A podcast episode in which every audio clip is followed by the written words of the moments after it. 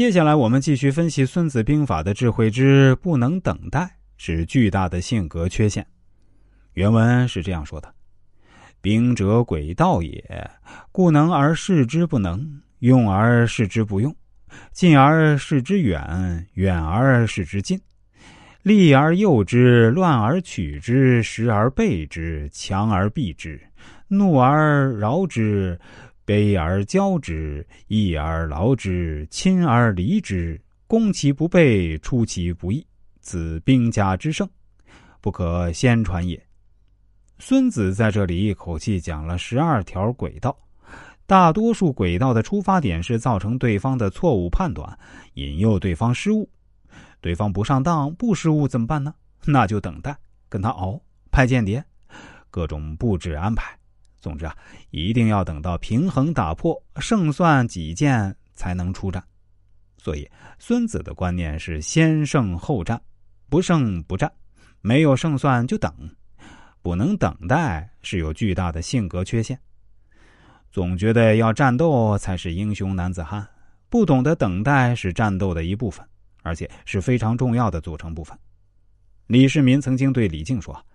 我读古今兵书，发现关键就四个字儿：多方以误，就是想尽各种办法引对方误判，做出错误举动，把破绽露出来。李靖回答说：“对，打仗就像下棋，一招失误，满盘皆输，捞都捞不回来。”到了唐玄宗李隆基，就没了他爷爷的智慧。安史之乱，哥舒翰镇守潼关，死守不战，李隆基急于平叛。下令哥舒翰出战。由于之前玄宗已斩杀了他认为作战不利的名将封长清和高仙芝，哥舒翰知道出战必败，但不出战必死不说，还得换一个大将来出战。没办法，被逼率军出关，结果二十万大军全军覆没，潼关失守。眼看长安不保，玄宗皇帝仓皇逃往四川。这十二条轨道。古代名家所注解的战力颇多，我们逐条来学习。接下来继续讲述原文：“能而示之不能。”张玉解释说：“时强而示之弱，时勇而示之怯。”李牧败匈奴，孙膑斩庞涓，是之也。李牧是战国四大名将之一，赵国将领。另外三位是白起、廉颇、王毅。李牧驻守于代郡、雁门郡，以防匈奴。李牧优待士兵，严格训练，频繁侦查，但军令就一条：不许出战。胆敢出战者，一律斩首。这免战牌一挂就是好几年。由于李牧把全部人缩入营垒，坚壁清野，匈奴来袭也都无功而返。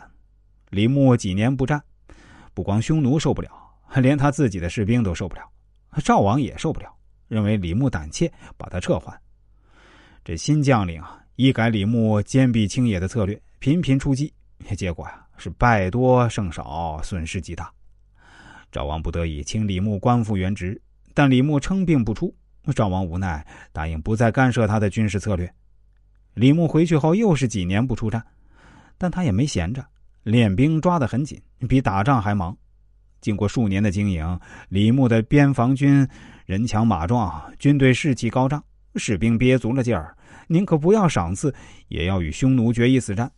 而匈奴则松懈了。